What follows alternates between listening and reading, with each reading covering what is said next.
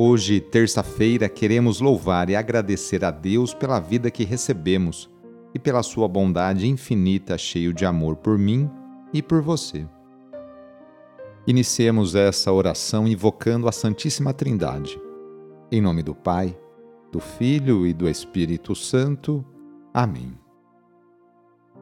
Senhor nosso Deus, nosso Pai, nós cremos em vós, nós esperamos em vós, nós vos amamos nós vos agradecemos este dia e vos damos graças porque estamos com vida.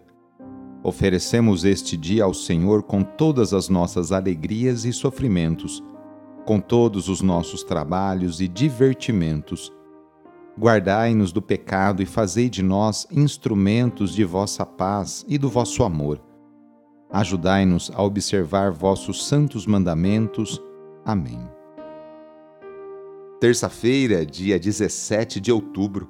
O trecho do evangelho de hoje é escrito por Lucas, capítulo 11, versículos de 37 a 41. Anúncio do evangelho de Jesus Cristo, segundo Lucas. Naquele tempo, enquanto Jesus falava, um fariseu convidou-o para jantar com ele. Jesus entrou e pôs-se à mesa. O fariseu ficou admirado ao ver que Jesus não tivesse lavado as mãos antes da refeição. O Senhor disse ao fariseu: Vós, fariseus, limpais o copo e o prato por fora, mas o vosso interior está cheio de roubos e maldades. Insensatos! Aquele que fez o exterior não fez também o interior?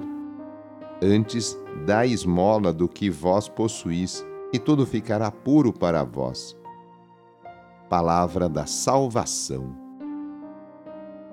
Hoje a Igreja faz memória por Santo Inácio de Antioquia. Inácio nasceu perto do ano 35 da era cristã. Ao que parece, era um pagão que foi convertido ao cristianismo. Sua educação cristã aconteceu sob o acompanhamento dos próprios apóstolos Sucedeu Pedro no posto de bispo de Antioquia. Viveu toda a vida sendo um portador da vontade de Deus. Antioquia era a terceira cidade mais importante do Império Romano. Foi aí que o bispo Inácio exerceu seu apostolado até ser conduzido para Roma, onde morreu mártir no Coliseu, entre os dentes das feras. Foi o imperador Trajano que decretou sua prisão. A viagem de Inácio, acorrentado de Antioquia até Roma, foi o apogeu de sua vida e de sua fé. Feliz por poder ser imolado em nome do Salvador da humanidade, pregou por todos os lugares onde passou, até o local do martírio. Durante esta viagem final, escreveu sete cartas que figuram entre os escritos mais notáveis da Igreja concorrendo em importância com as dos apóstolo Paulo. Em todas faz profissão de sua fé e contém ensinamentos e orientações, até hoje adotados e seguidos pelos católicos. Numa dessas cartas estava o seu especial pedido: Deixai-me ser alimento das feras. Sou trigo de Deus é necessário que eu seja triturado pelos dentes dos leões para me tornar um pão digno de Cristo. São Miguel é considerado guardião celeste, o príncipe guerreiro que defende o trono celestial. O nome Miguel significa semelhança de Deus. Ele é também o defensor e protetor do povo de Deus e padroeiro da Igreja Católica. São Miguel Arcanjo é o chefe supremo do exército celestial, dos anjos que são fiéis a Deus.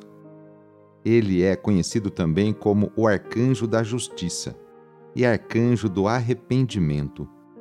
São Miguel Arcanjo é o grande combatente e vencedor das forças do mal.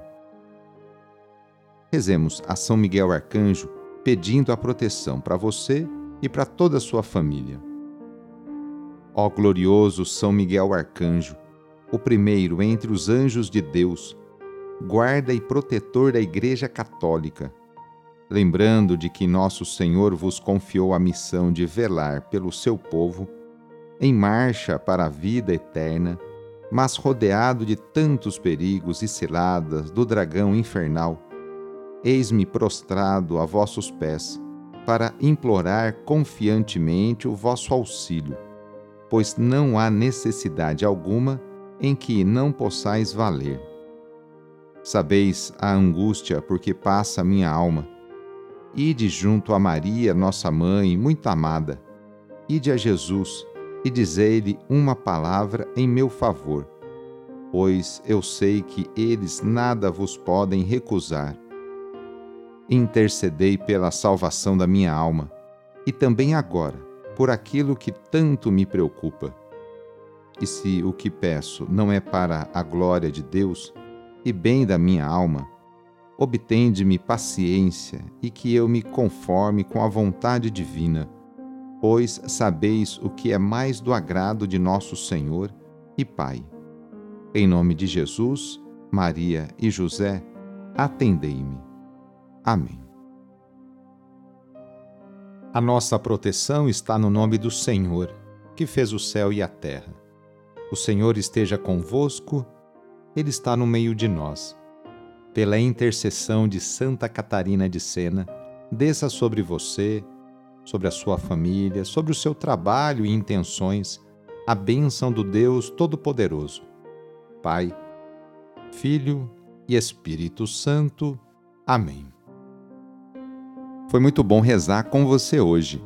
Se a oração está te ajudando, eu fico muito contente então envie o link desta oração para seus contatos, familiares, amigos, conhecidos, grupos do WhatsApp.